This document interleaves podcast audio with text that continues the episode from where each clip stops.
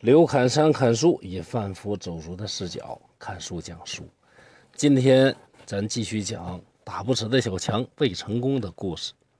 上回咱讲到，这位魏成功做错了选择题，在晋国和楚国里边选了楚国。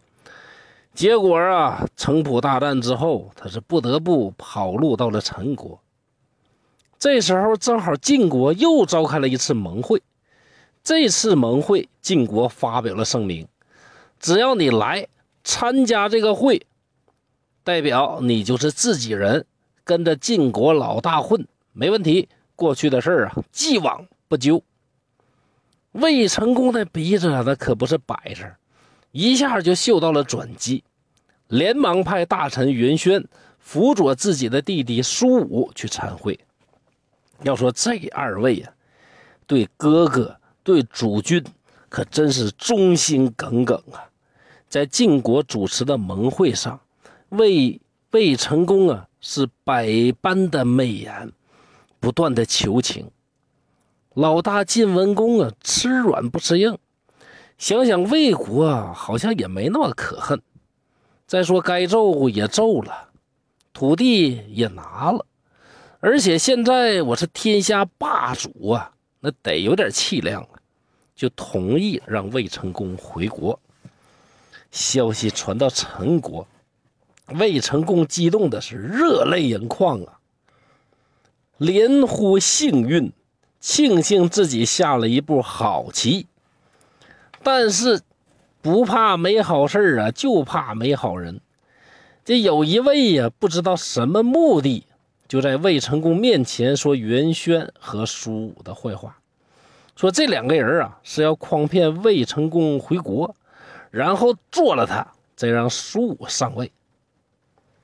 这个时候，魏成功的第二道题来了：是相信弟弟和袁轩回到国都，还是继续留在陈国静观其变？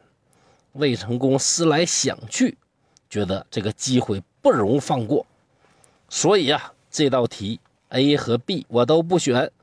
魏成功选了一套自认为最佳的方案。首先，一刀啊就把身边的袁角给杀掉了。可怜这位袁轩的儿子啊，和老爸一样，对魏成功是忠心耿耿啊，就这么不明不白的死了。然后魏成功带着自己的亲随，悄无声息的向魏国国都进发，一路上是小行夜宿。比预定的时间早了很久，就到达了国都。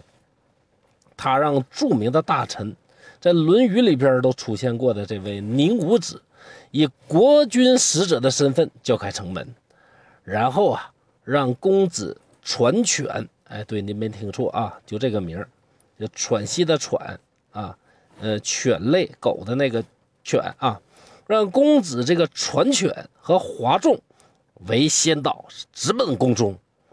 摄政苏武啊，这会儿正准备洗澡洗头发，听说国君回来了，喜出望外呀！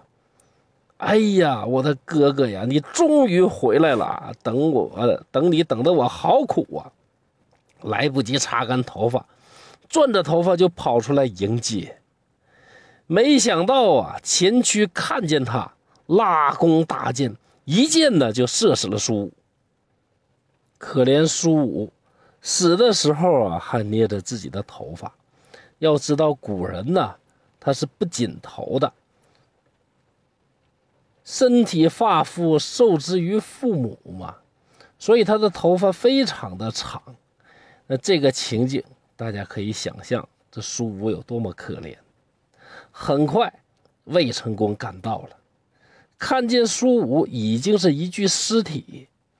压抑住内心的狂喜，伏在尸体上大哭：“哎呀，我的弟弟呀，弟弟哎，你无罪却被杀害了，我一定给你报仇。”这传犬一听，这国君调门不对呀，赶紧跑路吧。可惜呀，来不及了。魏成功很快就派人把这个人和这张嘴都给灭掉了。袁轩知道啊，魏成功一定不会放过自己，就赶紧跑去了晋国。此时的魏成功志得意满，自以为得计，没想到这位袁轩居然在霸主晋文公那儿狠狠地告了他一状。于是，春秋历史上著名的一幕国君和臣子打官司的故事即将上演。那么这场官司胜负如何呢？且听下文分解。刘侃山在沈阳，祝大家幸福快乐。